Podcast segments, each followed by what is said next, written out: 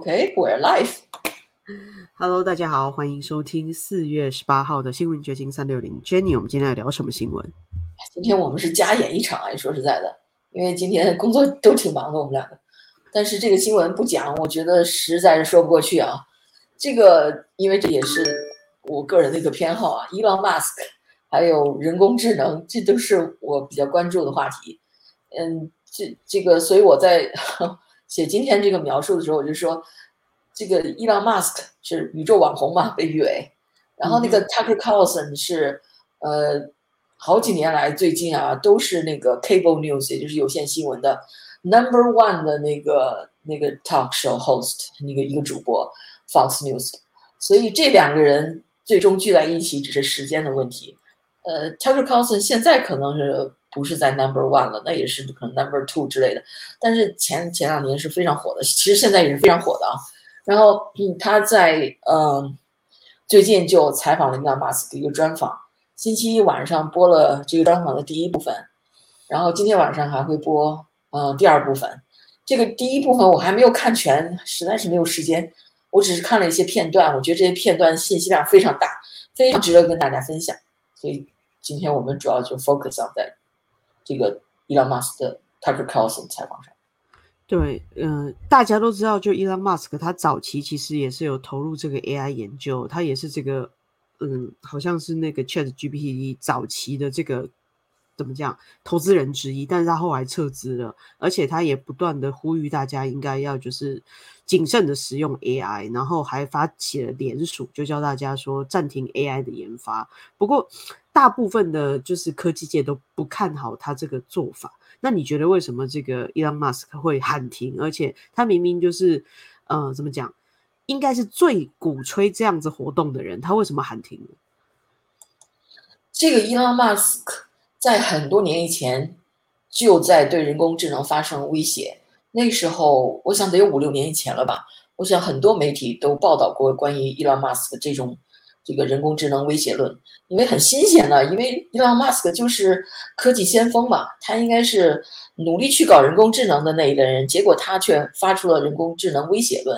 所以，但是也就是那么一阵，因为你知道现在的这种 trending news，它都不会待上一两天，甚至有个 mass shooting 这样的那个像像那个呃 Monter Park 那大规模 那个嗯那个枪击案，这种都不会待个一两周的，所以人们很快的注意力就 move on 了。然后 Elon Musk 呢，也就去专注他的 Tesla，还有这个搞他的那个什么 Neuralink 啊这些人工智能。但是他还是在，呃，其实，在呃他做的一些自媒体的专访上，嗯、都有过对人工智能的，就是言论。我为什么知道？是因为我一直在关注。我在二零一八年的时候，看到伊朗马斯克首次上，就是这个 Joe Rogan，我多次 mention 的这个自媒体，呃，自媒体人的那个节目，因为当时他还没有搬到那个。呃，从 YouTube 搬到嗯、呃、另外一个平台上的时候，所以他的节目都是在 YouTube 上免费可以看到，现在也是免费可以看到，只不过是换了一个平台，忘了那平台叫什么。我们也在那个上面有啊，是吧？我们也是、哦、吗？啊？是在 Rumble 吗？没有，我们我们不是把我们的节目也放在上面吧？就是 Radio 那种。嗯，想不起来。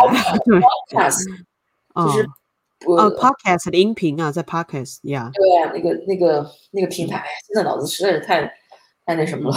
Anyway，这说岔了，反正就是那之前他就一直在那个呃，就就可以说是整个呃 YouTube 上最大的那么一个自媒体的一个频道了。那个，所以那个公司才在二零二零年的时候花了一亿美元去把它买断，从 YouTube 搬到他那个平台上去。这是在他搬搬家以前，那时候他的 studio 也还在洛杉矶，就是 Joe Rogan 的。他是一个，也就是一个台那叫什么巴西柔术的那么一个一个武术搞武术的那么一个，同时他又是个 comedian，又是个喜剧明星，还演过 sitcom，就是一些呃爆笑美剧什么的。然后，然后他因为在一些比赛老去采访运动员，去做主播，去讲解那个。就是体育解说员的那个角色吧，所以他口才练得特别好，所以他在十年多以前就开始在 YouTube 上建了自己的自媒体频道。一开始才有几千个观众，他也没有想到自媒体他会做做的发家了。但现在他真的是全网可能最最呃人气最最旺最有名的那那么一个自媒体人了。他在二零一八年的时候采访伊朗马斯克，这个采访我们可以看到有两个半小时长。你想伊朗马斯克是多大一个忙人啊？他他有那么多的公司要照顾，但是他这个 Joe Rogan 就可以 keep him entertained for two and a half an hours，就是他的采访技巧为什么我现在又又跑题了？他为什么能够他的节目为什么吸引人？就是他各行各业的专家呀，他都去采访，而且他他抱着一种呃好奇心，就是他 genuinely curiosity，就是很好奇你在这个领域做的一些研究。然后提出的都是很有常识性的问题，嗯，然后他又对客人都很，呃，对他的嘉宾都很很照顾，很客气，所以那个 conversation 就就很 smooth，就可以一直的持续下去。我想，如果没有这个采访技巧的人，可能你说个十分钟，问个十分钟的问题，一般的电视采访就是五分钟、十分钟。你说要要能让一个人跟你在那聊上半两个半小时，而且是伊朗马斯克这样的人。你可以看到，他这是几年之前了。那时候他说话还不如现在利索呢，现在比比那时候，还强多了。他经过这么多年的锻炼啊，经常上节目啊，我觉得口才已经练得不错了。那时候他更那个，有点像自闭症患者，一会儿蹦出一个词儿，一会儿蹦出一个词儿，有点结巴那个样子。但是那个那时候，我看到那个他这个采访，他就说关于人工智能，他那时候他采取了一种听听天由命的态度。他就说：“我曾试图试图说服人们降低 AI 的发展速度，监管 AI，但是无效。我试了很多年，没有人听。嗯，他还说了一个词儿，呃，什么什么，他的努力就是无效的，就是 futile。这让我想起了那个科幻片，那个 Star Trek 里面那那那个那个 Seven，那有一个。” Cyborg，他就是一个半机器人 那个那个角色，他经常说 “resistance is futile”，就是就是让你觉得伊朗马斯克这个人也像个机器人一样，说话都像那个那个电视剧里的机器人。Anyway，但是他他就是当时就是这种态度，他觉得这个 AI 的发展已经不受人类的控制了。嗯，他说啊，一个公司实际上是人类和机器在网络系统上呃的集成。他举例说，谷谷歌搜索就是一一种集成的 AI，我们都像是网络上的一个节点，大树上的一片叶子，我们都在给这个网络喂料。随着那些问题的提出和解答，因为我们上谷歌经常是提问嘛，然后得到答案了。比如你要 fix 什么一个 computer problem 呢，或者是你这个词儿不知道怎么读啊，或者不知道怎么拼呐，你什么都可以去 Google。然后我们。就就在这种提问和回答的过程，我们就是集体在给这个人工智能在编程。谷歌以及所有与之相连的人变成了一个巨大的网络系统集成，这也适用于脸书、推特、Instagram 和所有的社交媒体。这是他当时说的这个话。我觉得现在这话基本上就是，其实呃，retrospect，我们回回顾一下。就是这样的呀，你现在这个 Chat GPT 实际上也就是所有的那些人们的回答的那个集成嘛，它它就是它这个计算机它没有真的智力嘛，它只不过是它的学习的模式就是就是收集大量的大量的人人的 answer，然后就就给堆积出它的智力来了。所以说，嗯，给大家看一下当年的这个伊朗马斯克。It seems. I mean, I, I know that it's probably something that the government's supposed to handle, but it seems like I wouldn't want the. I don't want the government to handle this. Who do you want to? I want you to handle oh, this. Oh, geez. Yeah, I feel like you're the one who could ring the bell better. Because if if Mike Pence starts talking about AI, I'm like, shut up, bitch. You don't know anything about AI. Come on, man. He doesn't know what he's talking about. He yeah, but I don't demons. have the power to regulate other companies. what am I supposed to? I, like, right. Like, but maybe know? companies could agree. Maybe there could be some huh. sort of a. I mean, there's. We have agreements where you're not supposed to dump toxic waste into the ocean. You're not supposed to do certain things that could be terribly damaging, even though they'd be profitable. Maybe this is one of those things. Maybe we should realize that you can't hit the switch on something that's going to be able to think for itself. and make up its own mind as to whether or not it wants to survive or not, and whether or not it thinks you're a threat. Whether or not it thinks you're useless. Like, why do I keep this dumb, finite life form alive? Why why keep this thing around? It's just stupid. It just keeps polluting everything, shitting everywhere it goes, lighting everything on fire and shooting each other. Why would I keep this stupid thing alive? Because sometimes it makes good music, you know, sometimes it makes great movies, sometimes it makes beautiful art, and sometimes you know, sometimes it's cool to hang out with. like yes, all those reasons. Yeah, for us, those are great reasons. Yes. But for anything objective, standing outside, like, oh, this is definitely a flawed system. This is like if you went to the jungle and you watch these chimps engage in warfare and beat each other over with mean. sticks. They're fucking real They're mean. Fucking mean. They're real mean. I saw that movie Chimpanzee. Yeah, I thought it was gonna be like some Disney thing. Like, oh, like cow. What movie was that? Pretty cool, Chimpanzee. Is it a documentary? Yeah, yeah. It's kind of like a documentary. I'm like, damn, these chimps are mean. They're mean. Yeah, Yeah. they're cruel. Yeah, they're, they're they're calculated. Yeah. Yeah, They sneak up on each other and like I didn't realize chimps did calculated cruelty. mhm, yeah. Uh, it's pretty. Ah, I left that meeting kind of thinking, whoa, this is dark. Right. Well, we know better because we've advanced. OK long enough，反正就是你可以看出啊，这个伊朗马斯克说话并不多，所以这个采访者就不断的得去提示他，跟他聊天儿。但是他提出了一个，其实这个 Joe Rogan 提出了一个很有意思的问题，就是说，我们人类啊，相相相比起来，又污染这个世界啊，又有很多缺点，为什么要保留这样的一个物种在这个地球上，把这个地球都污染了？这个人有什么好处？但是人呢，一方面他有各种各样的缺点，他的，但是他又可以创造美美美妙的音乐、美好的艺术，又有很就是别别的那个物种没有的创造力，又有就是你知道，而且我们都知道人有一各种各样的思想，那个是动物所比不了的，所以说，呃，这就引到了就是现在现在的这个采访，这个就是我想给大家最想分享的，就是这次采访给我印象最深的，这次伊隆马斯克在 Tucker Carlson 上做的采访，给大家给大家收一下啊，就是为什么人工智能对人类是一个威胁？的确，这就是一开始我问的问题。其实，在这里面，他提到了一个，也是他自己很关注的，就是舆论的问题，这个媒体的效应，就是人工智能，它如果可以掌控所谓的舆论，那人类就真的会被它牵着走了。我放一个短的吧。back when it was a nonprofit. Yes. 那 Um, 等一下，我 Back when it was a nonprofit. 这个是说，Yes, 就是这个一开头他有点掐的太多了。这个 Tucker Carlson 就的提问是说，你曾经给这个 Open AI 投过资，那时候这个 Open AI 也就是创造 Chat GPT 的这个公司，还是个 non-profit，还是个非盈利组织。然后伊朗马斯克就就开始讲他为什么当初给 Open AI 投资了，我们可以看一下。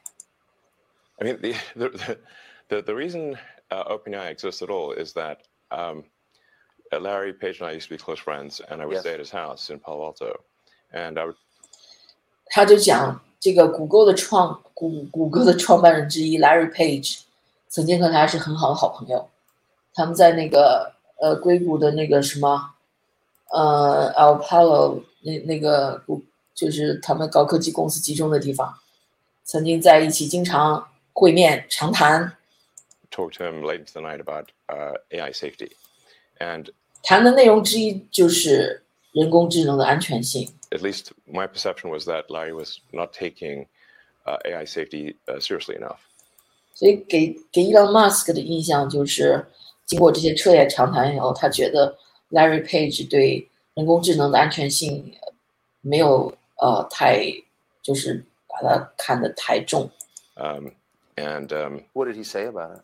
he really 所以 Tucker Carlson 就问他，那他说了些什么？ seemed to be um, one, one, one sort of a digital super intelligence, basically digital God, if you will, uh, uh, as soon as possible. Um, He wanted that. Yes, he's, he's made many public statements over the years uh, that, that the whole goal of Google is uh, uh, what's called AGI, artificial general intelligence or artificial superintelligence. 所以他就说，Larry Page 就是想让 Google 建成一个呃 digital God， 就是用呃一个数字上帝，就是说要把谷歌建立成一个呃拥有呃无就是就是一个无上的那种智慧啊、权力的这么一个像上帝这样的一个一种东西，无所不能的这么一个 digital 的这么一个东西，计算机啊、人工智能的这样一个东西。You know, and I, and I agree with him that the, there's great potential for good, um, but there's also potential for bad. And 就伊朗马斯说，我倒不是说就是一就全是否定他、反对他，因为因为这样一个很强大的人工智能的确可以做很多好事，但是他应该应该看到，他就只这个 Larry Page 就是没有看到这个一个事事情的两面性，他就是有这么强大的威力的话，他能做好事，他也可以有这么相应的危险，做坏事的这样的能力。And so, if, if you've got some um, radical new technology, you want to try to take a set of actions that maximize probability that it will do good and minimize probability it will do bad things. 所以伊朗妈就说，如果你要想发明一个呃非常就是 radical 的这种极端的科技，你是不是应该想怎么样呃放大它的这个优势，而减小它的危险性呢、风险性呢？Yes. Um, it, it can't just be helpful leather to just go, you know, barreling forward and, you know, hope for the best. 你你不能就是往前冲，就想把怎么把这个东西完善，把这科技给做得越来越好，而不顾它的后果，是吧？ And then at one point, uh, I said, well, what about, you know, we're going to make sure humanity's okay here. Um, 然后就就在他们谈着谈着的时候，他就跟那个呃莱尔佩治说，我们是不是应该 呃保证这个人类在这个 AI 发展道路上不受侵害？呃，humanity will be okay。但是你看 Larry Page 的回答是什么？and, and, and, um, uh, and then he called me a speciesist. Uh, 然后 Larry Page 管他叫 species，你知道这是什么词儿吗？什么意思？我我们都知道 racist 是那个种族主义者吧？racist、哦，species 就是说，他已经，因为他们已经超越种族，在想物种之间的这种事情了，是吧？所以他就说你是一个物种主义，就是说你只重关注人类，你把人类的权益高于一切。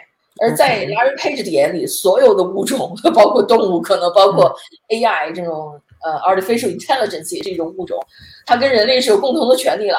就像现在，就像现在的那种 woke culture，就是说你的嗯 transgender 或者什么样的人，你你这个一个动物，一个癞蛤蟆，或者是一个一个什么东西，都你都要保护他的权益之之类的，就这种调调。所以他他就管这个伊朗马斯克叫 species。伊朗马斯克一听了这个，就就就知道他们俩没办法再谈下去了，已经。哦，sorry. Continue. Did he use Did he use that term? yes. And there were witnesses. I I wasn't the only one there. When he Tucker Carlson 简直不敢相信，他真的用了这个词儿吗？对，伊朗马说因为是很对呀、特别的词，嗯 周围还有证人呢，能够就是他们的谈话不是不是只是他们两个人之间，周围还有别的参与者，所以他有证人，他 当时就管他叫 speciesist，就说他好像是种族类的一一个呃种族主义者，就是物种主义者，物物种种族主义者，我都不知道怎么翻译，没有这样的相应的对中文词儿都。好，可能是某种物种歧视。啊，一对对对，物种歧视一样。你说把人类，我们本身就是人，你连自己你都不看重了，你说你说伊隆马斯克物种歧视，你是不是有点有点这个太超前了？called me a speciesist. And so I was like, okay, that's it. Uh, I've, yes, I'm a speciesist. Okay. You got me. what are you? yeah, I'm fully a speciesist. Um, busted. Um, so um, that was the last straw. At the time, uh, 你说这伊朗马斯克啊，你说对了，我就是一个 species，我就是以人为最重的人本位的这么一个人。那你是什么人呢？ 对啊，你说到底 Google，连呃人都不保护。对，uh, had acquired DeepMind, and so Google and DeepMind together had about three quarters of all the uh, AI talent in the world. they obviously had a tremendous amount of money and uh, more. OK，他这个到这里就结束了。实际上，他后来又讲，当时的谷歌，呃，是那是很多年前了，但是谷歌已经是，呃，就是高科技那个公司里面就是最有钱有势的那么一个大大公司了。他拥有就是研究 AI 的最好的人才，有最多的投资，所以那时候他为了对对抗这个谷歌。发展出一个 Digital God 这样一个计划，他就去这个 Elon Musk 就去投钱给了 OpenAI，因为当时的 OpenAI 是一个 Open Source 那么一个系统，而谷歌是一个封闭的系统，一个相对一个封闭的系统，Elon Musk 他说他宁愿要支持一个开源的系统，这样大家都可以监督嘛。但是开开源的系统也被私人化了，现在。就是人算不如天算。那当时投资的这个系统就养出了这么一个 Open AI 的怪物，它已经不再是 O 呃 Open Source 了，它已经被 Microsoft 买断了，那还是一个 For Profit Closed Source 的那么一个东西了。所以说，只能说人算不如天算了。也许真的就像这样，真就像伊朗马斯在两二零一八年的时候所说的，他觉得这个。AI 的发展似乎已经不受人类的控制了，已经失控了。那时候，不过我刚才就特别问了一下那个 Chat GTP，就是伊朗马斯克为什么觉得你很危险？他给我的回答是说，他觉得这个机器人会自我复制和控制，然后 Elon Musk 担心的是被恶意使用。但是我觉得他担心的可能不止这个。我觉得 AI 本身并没有回答 Elon Musk 的精髓，对。然后他担心的不只是这些，因为呃，在那个这个采访中，因为我刚才只放了小小的一段啊，其实有更长的一段，他解释了这个，因为这个 Tucker Carlson 也是一个很好的采访，很好的记者采访者，他就是追问 Elon Musk，你有什么具体的，就是威胁对于 AI 的，你有什么具体的担忧？呃，这个 Elon Musk 就说。举个例子，比如呃，现在大家都用这个 Chat GPT 来写东西的话，文字有时候这个笔比那个 sword 还要 powerful，还比这个刀更有力呀。然后他就可以写的很很像模像样的，然后呃越写越好，越越写越不仅是比人可能还写的更有说服力，那就他就可以。呃，通过这个媒体、社交媒体就影响呃 public opinion 嘛，影响呃公公众舆论的话，那那就可能影响政策，影响你这个社会的走向。这就是一个目前最为具体的一个威胁。他，我觉得他没有说更多的威胁，只是举了一个眼前的例子。因为现在我们大家都是在用 Chat GPT 在写文章啊、写稿件呐，学生在通过这个写作业啊什么的，所以这个是一个最最。眼前的这么一个例子，对。不过我自己使用 Chat GTP 发生两次错误，一次是要搜寻一首西洋老歌，因为老到 Google 上面没有它的资讯，所以搜寻出来我就试着用 Chat GTP 去呃搜嘛，结果他给了我一个答案，就是。给介绍了这首歌，然后讲了如何如何好，然后我就去问那个受访者，他说不是这个老舍歌曲，因为那个歌太老了，电脑系统里面根本没有这首歌，所以你去问 AI，它是不会给你答案的。那似乎让我有一点信心，就是太老旧的东西，这个 AI 是没有办法回答我们的；还有太新的东西还没有输入，AI 也没办法。这是一个暂时的瓶，这是暂时的瓶颈了。当它的运算，它的呃。运算力啊，记忆体啊，大到一定的程度，那所有的信息它都可以收入的话，那就没有什么它不可以收入的信息，没有什么它记不住的。多老，你只要有记录的话，它都可以呃帮你想起来哦。对，所以我们要很感谢这个时代，曾经有一些东西还没有被数位化，比如说老式的唱盘、过去的卡带，希望那些东西没有被数位化。对。嗯，那 有些人还是喜欢把这些老的东西放到网上的。我在 YouTube 上甚至看到以前以前文化大革命的时候的一些表演呐、戏剧啊，甚至江青这样的发言呢，那都是老的不行的片子，有人就把它上传了。的确是这样子。所以这个 AI 的威胁是什么呢？我我觉得啊，在这个采访里面，他还讲到了一个，就说，就像刚才 Joe Rogan 说的，就是相对于 AI 来比，那个人又笨，然后又 messy，你说又到处去污染环境，然后又有这样的缺点那个缺点，互相之间勾心斗角啊，那个 envy 啊，又那个为为逐追逐名利不惜用到去互相陷害啊，有这么多缺点的这么一个人类，为什么要保留它？对啊，如果是研究 AI 的人是这样的想法，就像 Larry Page 一样，他觉得 create 一个 digital god，然后那个人不就成了那种二等工物种了吗？那个这个 AI 不就就超过人类了吗？AI 当它的那个信息量积累到一定程度，它可以比别人比可以比比人聪明啊，然后它又很干净啊，它又不需要任何的维护啊。它它也不需要吃喝拉撒呀，是吧？就我正要讲，它还不会制造污染，对，对呀，吃喝拉撒，对呀。那我们人不就是处于做奴隶、被甚至被消灭的一种地位了？那不是最大的威胁吗？其实大部分的科学家，就是跟伊朗马斯克曾反对态度的人，他们是认为说，人还是可以比 AI 聪明，是人在去控制 AI，不觉得会被 AI 反扑。但是这真的很难说。当有一天 AI 它被，就像伊朗马斯克讲的，它就是已经可以去控制舆论了，或者它去操纵我们生活的各种方方面面的，比如说法案啊，或者是跟选举有关的事情的时候，那我们就不太能说怎么样。但其实想到底哦，会会造成这，就像那些科幻片里边都有，当 AI 它自己可以不断的。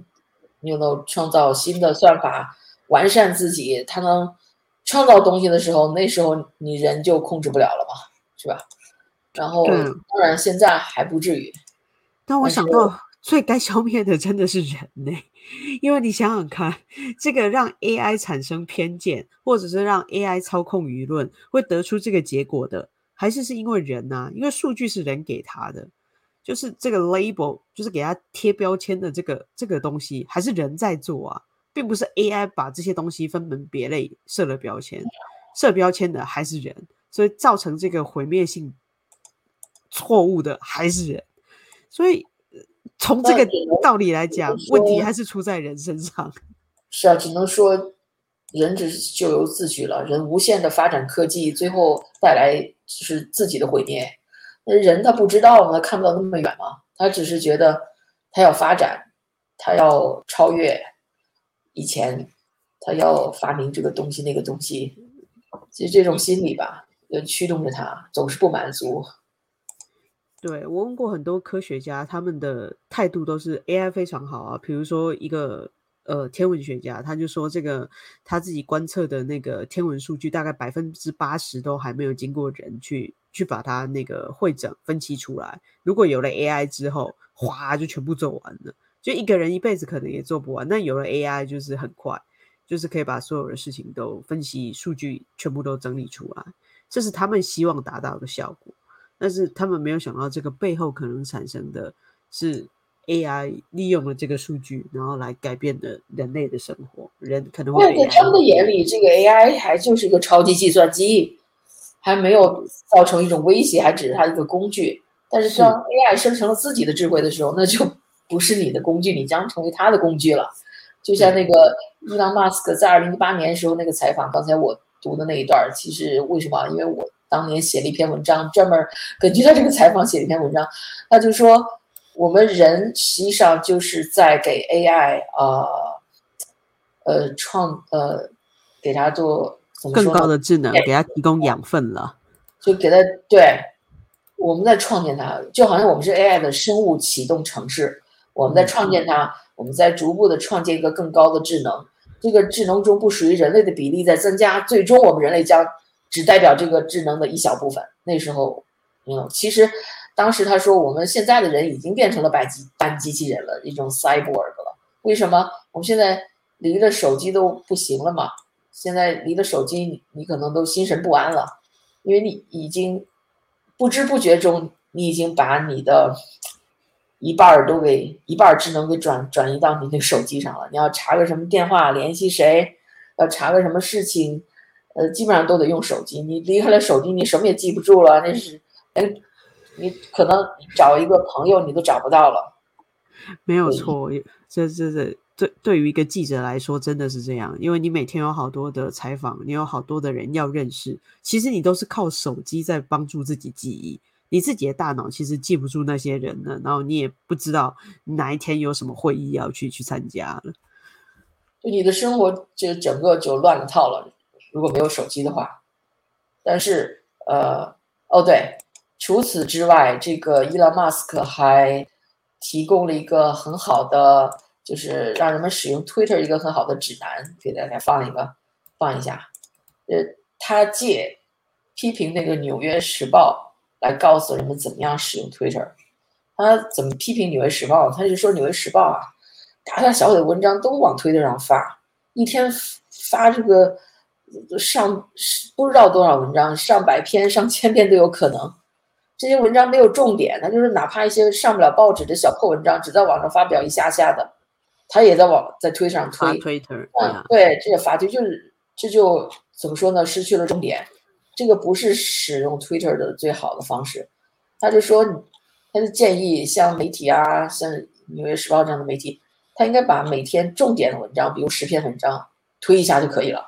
现在人们的注意是有限的，你老在那儿发，人家就那种就 ignore 你了，你老是发一些不重要的东西，所以这个我觉得值得大家学习一下，听一听人家这个 Twitter 的老板是怎么教你使用 Twitter 的。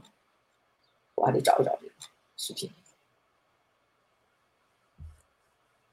不过这个 Twitter 以后的功能会非常的多样性，可能会加了比如说 PayPal 的那种支付功能啊，或者是各种其他的可能性。因为现在 Twitter 这间公司好像也被合并到呃另外的公司里面去。哦，他 create 一个 X Corp，他要创造一个万能的 app。哎呀，他比那个 Larry Page Digital 高了也差不了多少了。他要创造出这个万能 app，那不是大家还是要 rely on 这个，而且会更依赖手机啊！这个 app 就是你拿出手机，你就食衣住行都解决了，不用带钱包，不用带 ID，什么都不用带。你只能寄希望于呃 OK，伊隆马斯是一个 humanity 的一个 promoter，他认为人很重要，人们要生孩子，要延延繁衍后代，要一直持续下去，人比机器人重要。你只能是相信他是真心这样想，那他对 humanity 就应该有一个嗯嗯 less evil 的计划吧，就是他教人家怎么用 You're going to Twitter. get barraged with like hundreds of tweets a day. Yeah. Since I've been a heavy Twitter user since 2009, um, my it- it's it's sort of like I'm in the matrix. I mean, I can see like things. Do things feel right? Do they not feel right? Um, so, I mean, if you look at the uh, at NY Times uh, Twitter feed, it's uh, unreadable. Uh, it's like they, because what they do is that they tweet every single article, even the ones that are uh, boring, even ones that don't make it into the paper. So, uh, so it's just nonstop, zillion tweets a day with no. Uh, you know, they, they really should just be saying like, what are the top tweets? Yes. Yeah, like, what, what, what are the what are the what are the big stories of the day? Uh, I don't know. Put out like 10 or something you know so it's some number that's manageable um, as opposed to right now if you if you were to follow uh, NY at NY Times on Twitter you're going to get barraged with like hundreds of tweets a day.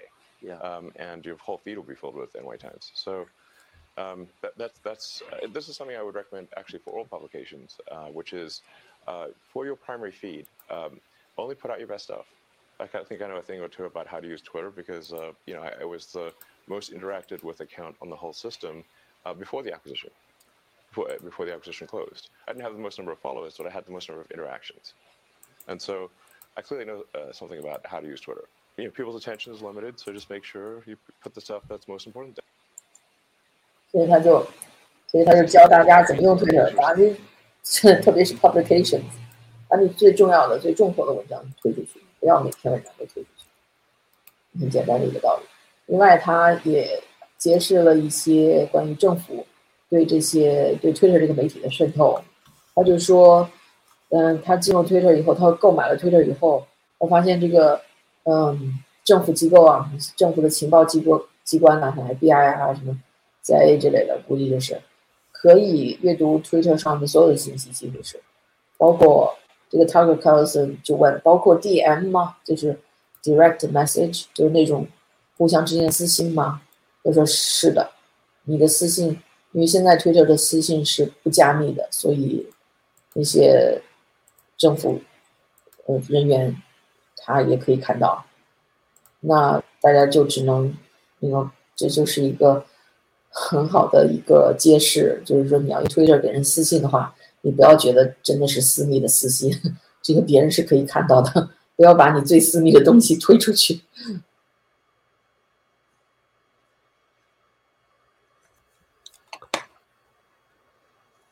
不过这个事情可能中共媒体那边又要做大做文章了，就是说你看，那个美国政府他也监控人的言论，你不要再提这个。这倒是真的啊。另外，呃，就是伊朗马斯克接管推特以后，他不断的推出新功能嘛，他增加了一个 Community Note 这么一个功能，好像叫这个名字，就是有点像是，呃。就是 public 的那种呃 fact checker，比如说，比如一个官员，比如像那个呃某一个那种议员，他在推上发了一个什么东西，其中有一些不实的指控啊或信息啊，下面你就可以加一个 community note，就是说你这个是错的，当年人家是这样的这么说的，这么报道的或怎么样，就可以立刻就反驳他，让人家就可以知道。啊，这当然这不是说。这肯定不是随便任何一个人可以 PO 的啦，但是我就是大概想的意思，可能因为它这个功能刚刚推出来嘛，我还没怎么看到这个功能呢。但是它的意思就是说，你就可以在每个推下面，嗯，加这这种 community note 来来检查它的真实性，这个也挺好的。另外，刚才我们说的那个 DM 就是 direct message，直接他和 Twitter 用户之间那种私信也可以会加密，以后。会有加密功能，你你可以 switch on and off，就是你如果觉得这个是很私密的东西，你就把它加密；如果你觉得这无所谓，你就不用加密。所以他在不断的改进 Twitter，呃，这个是伊朗马斯克这从他这一方面讲说事儿了啊。另外，那个 Steve Bannon 班农，在他今天的那个他的 War Room 的 podcast 里面。就就对这个伊朗马斯克的 Tucker Carlson 采访做了抨击，他也没有说太多，因为我没有没有时间看他今天的那个 War Room，呃，每天他都在播，而且挺长时间，哪有时间去仔细看？我只是看这个片段，他就说：“你们谁要相信伊朗马斯克，你就是个傻瓜。”给大家看一下啊，他跟伊朗马斯克真是杠上了，不知道为什么。这俩人互相不喜欢。anybody watch that interview? Anybody watch that interview with Tucker Carlson last night? That's buying this guy snake oil. Uh, you're a fool. Let me just be blunt.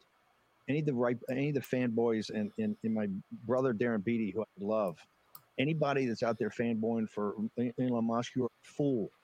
You're a fool. You're a fool. You, you trust this guy? If you trust him, you're a fool.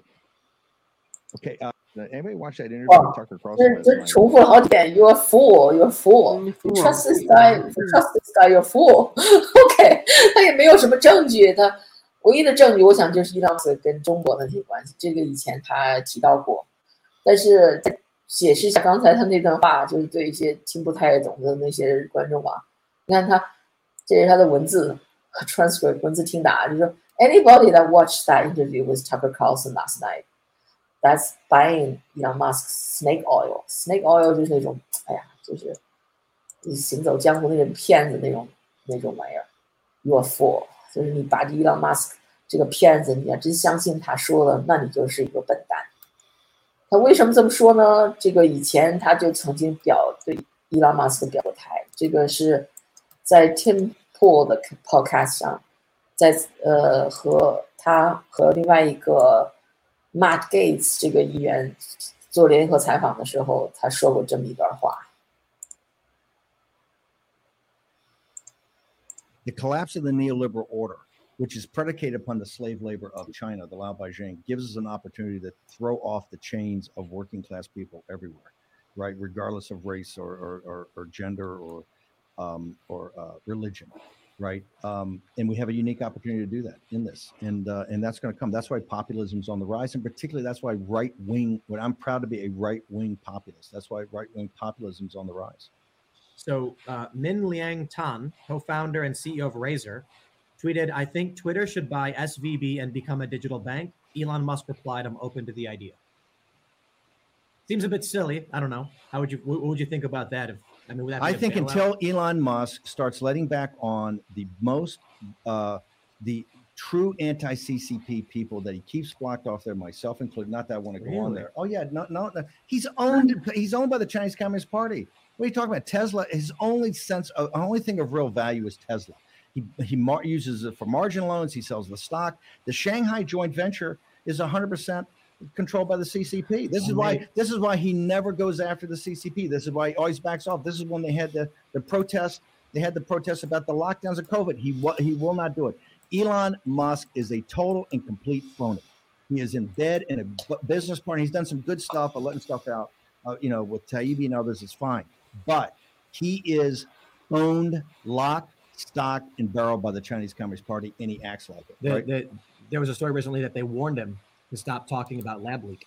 100. percent He's got, and, and he, I think there was They another want him to story take where- down the tweets he did the first Right. time. Now he didn't take them down, but you notice he didn't have any more up there after that. and I wonder if he said, "Okay, I I won't tweet more about it." But here's here's the issue I see with the CCP in the United States, and if the United States falters, if this fourth By the way, the CCP Chinese companies are all in this, this the Silicon Valley. Oh, yeah. There's another thing they're So- already talking about. We think But maybe up to a third of those those innovative companies may be CCP. 对，刚才我可能喇叭又给灭掉了，嗯、所以刚才说一段话可能没听见。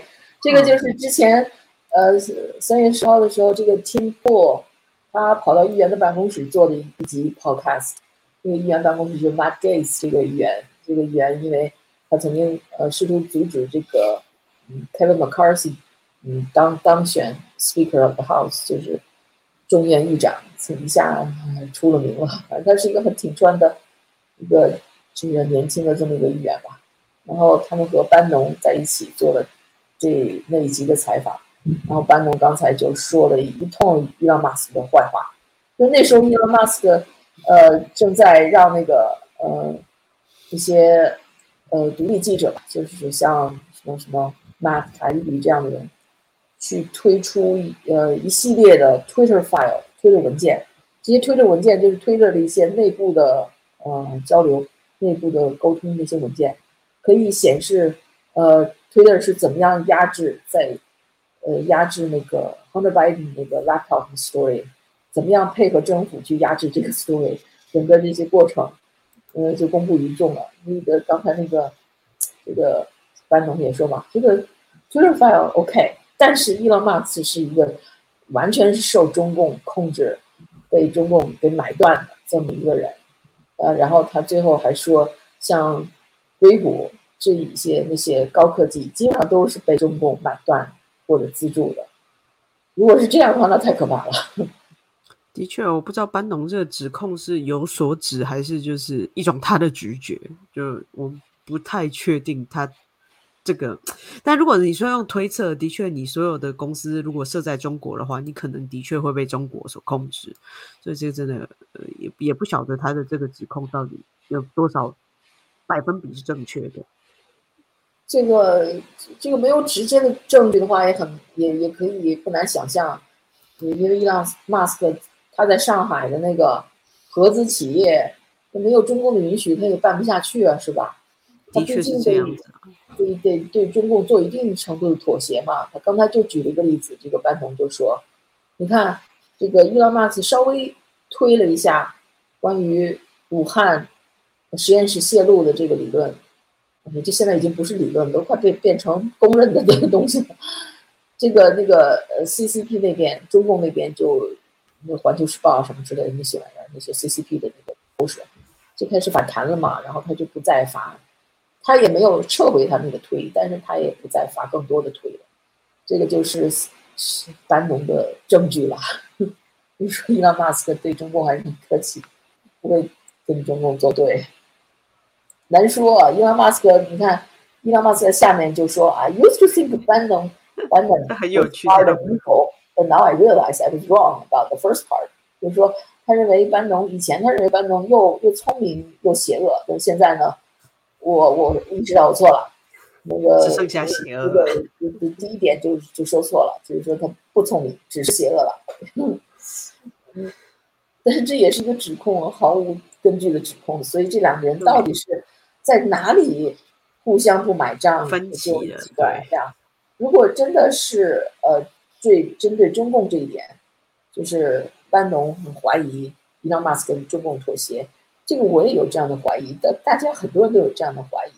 但是我对他这个怀疑呢，嗯，没有大到我可以忽略他在 Tucker Carlson 上说的这些话，就是我还是很相信他在 Tucker Carlson 这个采访或者其他采访中说的关于人工智能啊，还有 Twitter 啊，这个购买 Twitter 过程，还有其他主流媒体啊，就很多的这些 topic，他的观点，我觉得听上去还挺像那么回事嘛，我还是还是倾向于相信他的言论，他是真诚的。但是这个班农刚才我看了，他就说你要相信他的半句话的意思啊，就你你都是一个你都是一个傻子，行？那我我真成傻子了吗？嗯，还得给我一个证据啊！我觉得这个真的只能拭目以待了。到最后水落石出，到底这两个谁邪恶，然后谁被中共操控了？对，另外还有一个可能我们华人观众会比较呃关注的一个新闻，就是纽约的那个中共警察局，呃，被被 FBI 呃检控了，有好几个人被检控了。这个对，这个是华人圈的大新闻了。对，就是之前，嗯，消息说在在纽约还有世界各地都有中共设的警察局，就已经让人家大吃一惊了。说怎么怎么能够允许一个外国的警察局在在境外执法，对啊，你说这个美国政府难道是白吃饭的吗？但是他真的居然居然有这样的警察局，然后现在竟然就是人家 FBI 已经在调查，肯定不止呃不止几个月了，可能他要立案啊什么的，但是这动作也不是那么快，就说明人家已经调查一阵子了，说明人家也不是傻子，吃干饭的。kind of do your Fox News blah. Two Chinese Americans for setting up and operating a secret Chinese police station in New York City. This is something that I have been reporting on now for months the fact that the CCP set up a Chinese police station in the middle of New York. China's foreign ministry is pushing back against this, claiming, quote, China maintains a policy of non interference in other countries.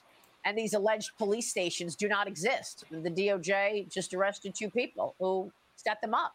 Joining me right now is Fox News senior strategic analyst, chairman of the Institute for the Study of War, General Jack Keane. General, it's great to see you this morning. We've talked about these police stations together. What is your take on this arrest? Well, credit you, Maria, for exposing this months ago, and finally we now got some arrests in it.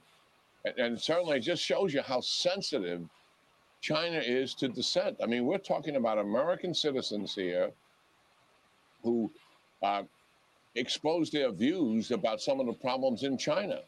Uh, they're Chinese Americans, to be sure, and these two that are arrested are American citizens who are acting as agents of the Chinese Communist Party 所以这个就是为什么他境外设这些派出所啊，呃警这个警察局的 呃目的，他实际上还是在海外监管海外的华人，他的重点还是在华人身上，华人那些异议分子啊，华人那些反共的人士，他监控是这些人，所以说就是他就想给人一种给华人一种。呃，气势就好像你不论逃到天涯海角，你也逃不出我们的手心儿。但是，那个美国政府就逮捕了两个这个 police station 的这个华人嘛，所以，嗯，中共也不是那么 powerful，也不是说，嗯，对我看到有一些民运圈的人都呃都发了推，就在讲说这个是等于说海外民运的春天到了，他们觉得抓了这些人，代表海外民运界的那个算是一次的胜利啊！就美国终于重视起了这些呃呃所谓在海外渗透的中共组织。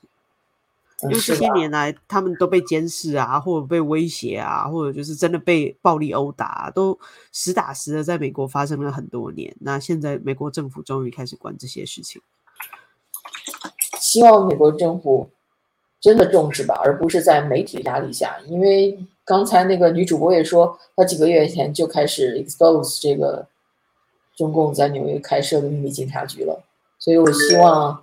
不是因为媒体的压力，而是 FBI 早就注意到他们这些行为，那才能证明 FBI 不是白吃饭。因为有的时候，政府机关是屈从于呃呃舆论的压力才去去调查什么事情，这个是很讨厌的。那如果如果这个这个媒体的声音没有得到他的注注意，那他就不去调查了吗？这也不像话。我更担心美国政府是睁一只眼闭一只眼，就之前觉得这个不需要处理，那直到说中共最近跟他们的关系越来越紧张，所以给中共一个下马威。他的意思其实还是就是我注意到你了，你你再过分一点，我我可能要动手，类似这样子的一种博弈，而不是真的对于呃这里的。其他的，比如说海外名誉人士的一个关注，或者是担心美国的情资被渗透，他倒不一定关注海外名誉呃人士，但是这这很显然是一外国势力入侵美国 美国领土上胡作非为，他当然应该管了。我的意思是说，他们以前知道，但觉得问题不大，然后现在只是跟中国的关系、中共的关系差了，所以就稍微管一下。或许以后关系好了，他们也可以不管呐。我指的是执政者，他关心的不是美国整体利益的时候，就会发生这个问题。有可能，但是我怀疑中美关系会走变得更好。看看那个纽约的警方是怎么公布这个信息了。Just mm-hmm. across the Brooklyn Bridge, this nondescript office building in the heart of bustling Chinatown in Lower Manhattan has a dark secret. until several months ago, an entire floor of this building hosted an undeclared police station of the Chinese National Police. Now, just imagine the NYPD opening an undeclared secret police station in Beijing It would be unthinkable. Two miles from our office, just across the Brooklyn Bridge, this nondescript office building in the heart of bustling Chinatown in Lower Manhattan. 所以说他刚才说的，这要是再调过来啊，如果是美国在中国的境内，呃，run 一个秘密警察局，是不可思议的事情。的确啊，真是不可思议。但是这就是自由世界的 和这个专制社会相比就是区别。在这个自由的国家，这中共。就有很大的作恶的自由，也是，你去办一个什么社团，嗯，都是可以啊。你在这作为一个少数族裔，嗯，华人社区，像这些统战，那好多的那个华人社团是统中共统战，呃，统战部下面的嘛，是吧？只是为统战部服务的，但表面上你看不出来，它只是一个社团机构，一个 non-profit 也是。这就是自由的这个另一方面，所以就像一个事情都是有两方面，正方对正两双刃剑，对。OK，那我们今天就聊到这儿。好的，拜拜，拜拜。